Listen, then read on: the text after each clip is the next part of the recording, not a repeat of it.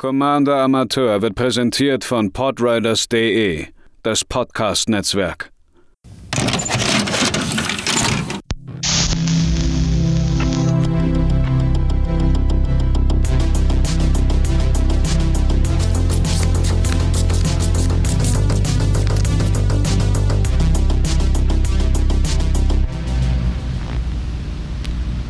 Einen wunderschönen guten Tag, liebe ZuhörerInnen, hier bei einer neuen Ausgabe der Budget Decks auf Commander Amateur.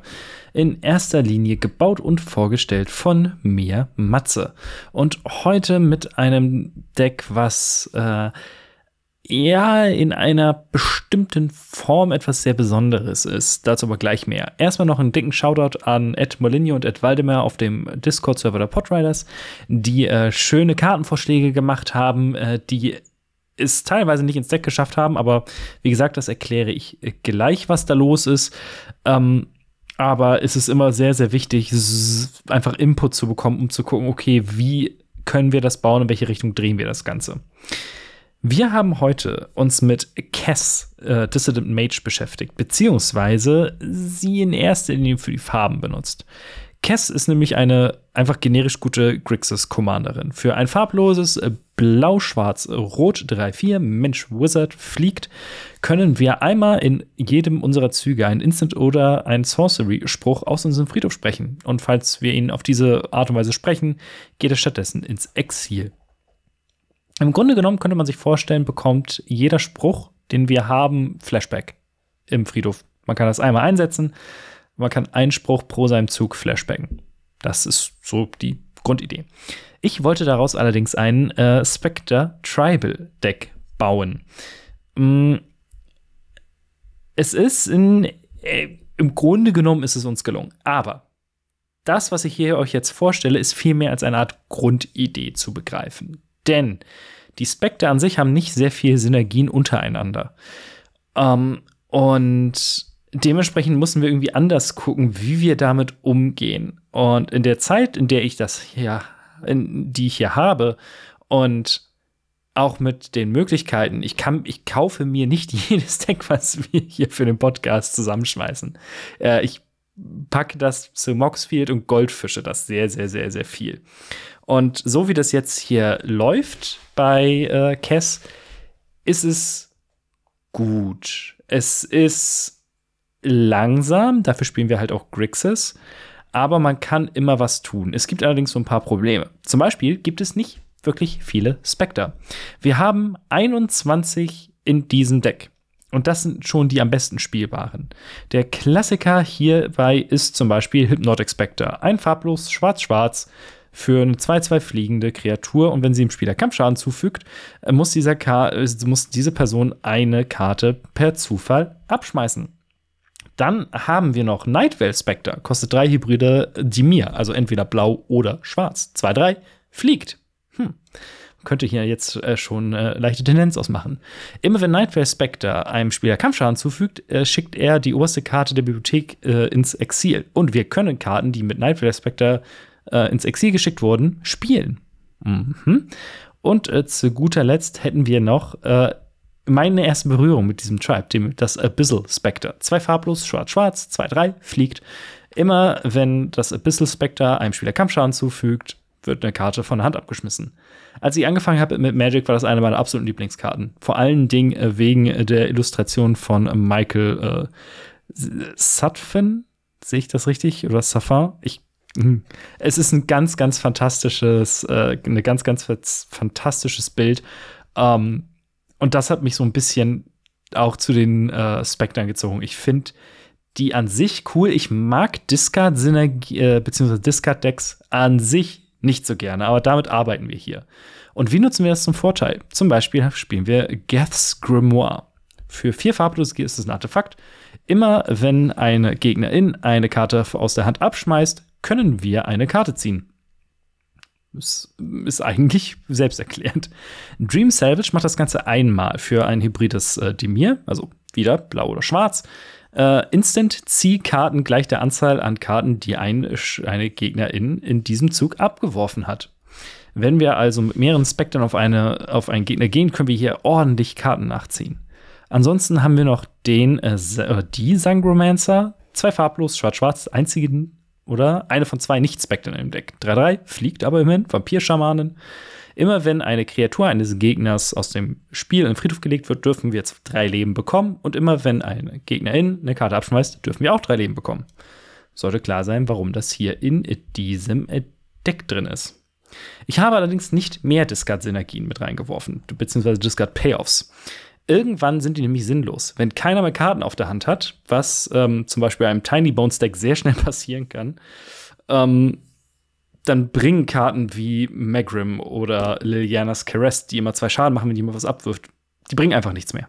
Das ist eben das Problem. Dementsprechend, und weil ich selbst da kein großer Fan davon bin, äh, habe ich geguckt, in welche anderen Richtung man das Ganze noch drehen könnte. Deswegen spielen wir sowas wie Goggles of Night, was uns, äh, was eine ähm, Ausrüstung ist, die uns Karten ziehen lässt, wenn die ausgerüstete Kreatur Schaden macht. Prying Blade und Goldvein Pick geben uns äh, Treasure Token, wenn die ausgerüstete Kreatur Schaden macht. Bident of Thassa lässt uns immer, wenn eine Kreatur Schaden macht, eine Karte ziehen. Das sind alles Karten, die eben Combat Damage Trigger haben. Denn wir spielen fast ausschließlich fliegende Kreaturen und sollten dementsprechend sehr gut durchkommen. Aber was machen wir denn jetzt, wenn die Gegner ganz viele Karten abgeschmissen haben? Was ist unser Top-End? Da habe ich mir Karten rausgesucht wie Grave Upheaval oder Command the Dreadhorde. Grave Upheaval, vier farblos, ein schwarzes, ein rotes für eine Hexerei. Man äh, holt eine Kreaturenkarte aus einem Friedhof auf das Spielfeld unter der eigenen Kontrolle und sie bekommt Haste. Grave Upheaval hat auch noch Basic Land Cycling für zwei. Und Command the Dreadhorde, vier farblos, schwarz-schwarz, Hexerei. Man holt eine beliebige Anzahl an Kreaturen und oder Planeswalkern aus dem Friedhof auf die eigene, aufs eigene Spielfeld und wir bekommen Schaden in Höhe der Mana-Value, die diese Karten alle hatten.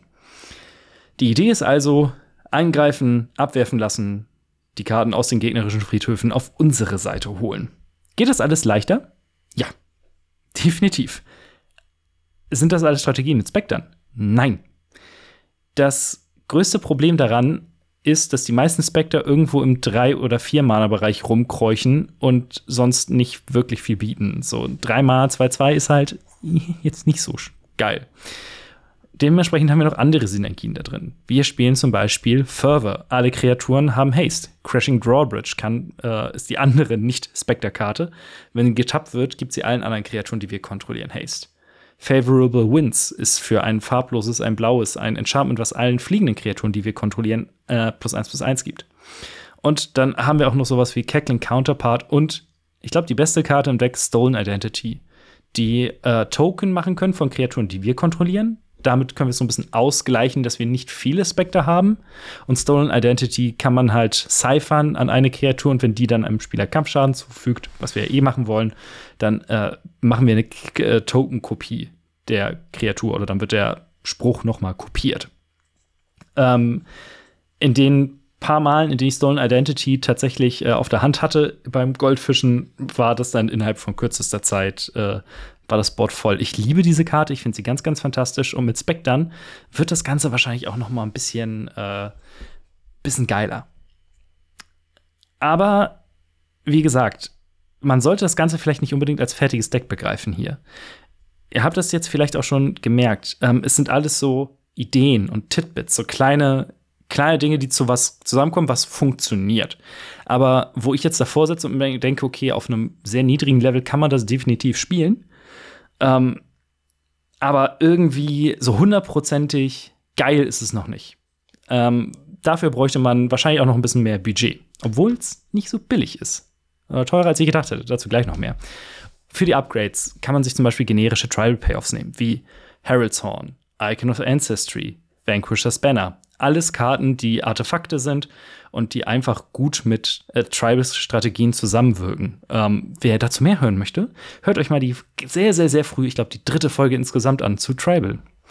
Oder wenn es am Ende dann doch so gut funktioniert mit dem Discard, dass man mehr Discard-Synergien reinbringt. Ähm, oder eben auch mehr mit Cass arbeiten. Wir haben jetzt in diesem gesamten Deck, oh, lass mich lügen, ich muss mal eben kurz Moxfield umstellen, ähm, nicht so viele Instant und Sorceries. Ähm, weil wir müssen halt auch mit Artefakten rammen. Das ist so ein bisschen das Problem. Elf Instants und acht Sorceries. Die Idee war halt, dass man mit Kest die, ähm, die Reanimation Spells vielleicht noch mal wieder benutzt. Da könnte man vielleicht noch mal ein bisschen dran angreifen. Und das, was natürlich aber auch cool ist, immer wenn ein neues Spectre erscheint, kann man immer gucken, ob es irgendwie in das Deck passt. Insgesamt bin ich eigentlich, finde ich die Idee des Decks immer noch super, super cool. Und so wie es jetzt ist, würde ich es auch vermutlich einfach mal gerne spielen. Ich habe die Mana Base schon so gut wie es geht in unserem mm, in unserem Budgetrahmen angepasst. Einfach damit man da sich nicht mehr großen, wenn ihr das Deck nachbauen wollt und anpassen wollt, müsst ihr mit der Mana Base nicht mehr so groß aufpassen. Die funktioniert einwandfrei. Wir sind auch sehr, sehr stark ins Schwarze abgedriftet, weil viele der Spectre zwei schwarze Pips brauchen. Ihr könnt das Ganze aber dann ausbauen, worauf ihr am meisten Lust habt. Nehmt das gerne als, als Blaupause und doktert selbst dran rum. Ich bin sehr, sehr, sehr gespannt, was ihr daraus bauen könnt. Preistechnisch liegen wir bei 38,12 Euro und mit Versand bei knapp 50 Euro. Das liegt in erster Linie an zwei Karten, ähm, die allerdings beide enorm wichtig sind. Einmal ist es Fervor, kostet knapp 5 Euro, 4,50 Euro, was allen unseren Kreaturen Haste gibt. Das ist aber deswegen so enorm wichtig, weil ähm, ohne Haste sind die Spectre noch viel, viel, viel, viel schlechter, als sie es eh ohnehin schon sind. Biden of Thassa kostet knapp 3 Euro. Aber wir brauchen diese, äh, in, zumindest in meiner Iteration, brauchen wir diese, ähm, äh, ja, diese Combat Damage Effekte. Und Secluded Courtyard, ein fantastisches Land für 2 Euro, was für ein Mana einer beliebigen äh, Karte äh, tappen kann, wenn es denn den bestimmten Kreaturentypen gibt. Dazu hört ihr übrigens demnächst noch mal mehr. Zwinky Zwonky. Mm, aber das wäre es soweit für das heutige Deck. Ein bisschen kürzer, ein bisschen flotter, einfach weil das Deck an sich auch nicht so viel hergibt. Fürs nächste Mal hatte ich, war ich ein bisschen unkreativ. Dementsprechend bin ich einfach mal zu EDH Rack gegangen und habe geguckt, okay, ich habe mal wieder Lust auf einen Monocolor Commander. Und dann habe ich so lange auf Zufall gedrückt, bis ich zwei Commander hatte, die unter drei Dollar kosten. Also, die nächsten beiden Commander für dieses wunderbare Format sind entweder Kamal, Heart of Crowser, sechs Mana, äh, sechs farblose, äh, grün, grün, für eine 5-5-Kreatur, äh, die ähm, am Anfang unseres Combats allen Kreaturen, die wir kontrollieren, plus 3, plus 3 und Trampel gibt. Und für ein farbloses, ein grünes, können wir ein Land, was wir kontrollieren, zu einem 1-1 Elementarkreatur, äh, zu einer Elementarkreatur mit Vigilance, Indestructible und Haste machen. Es ist immer noch ein Land. In welche Richtung wir das Ganze äh, drücken, schauen wir mal. Alternativ hätten wir da noch Urabrusk, The Hidden. Drei farblos, zwei rote, 4-4, ein Phyrexian Praetor. Kreaturen, die wir kontrollieren, haben Haste könnte vielleicht auch ganz geil sein dann im, äh, im äh, Spectre-Deck. Und Kreaturen unserer Gegner kommen getappt ins Spiel. Wie man da ein Deck drumherum baut, ich habe keine Ahnung. Wir werden es schauen. Wir hören uns beim nächsten Mal wieder und bis dahin habt noch einen schönen Tag.